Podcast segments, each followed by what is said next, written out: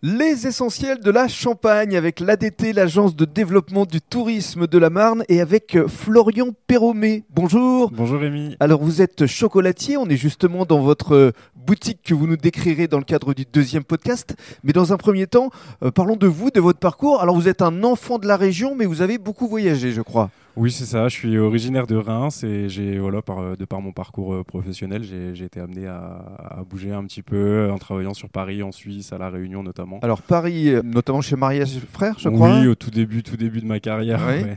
Et puis euh, La Réunion. La Réunion également, ouais. euh, Mais toujours en tant que chocolatier euh, n- en- Plutôt en tant que pâtissier. et D'accord. voilà, c'était euh, fait partie de mon expérience de vie quoi. Enfin, c'est- Bien sûr. voilà. Et vous avez souhaité euh, revenir aux sources. Alors, votre atelier, justement, il est dans votre petit village d'enfance Oui, c'est ça, non loin de là où j'ai où j'ai grandi, partagé entre Reims et Paris, euh, Marfaux, c'est un petit village. Marfaux, euh, c'est à côté de Romery.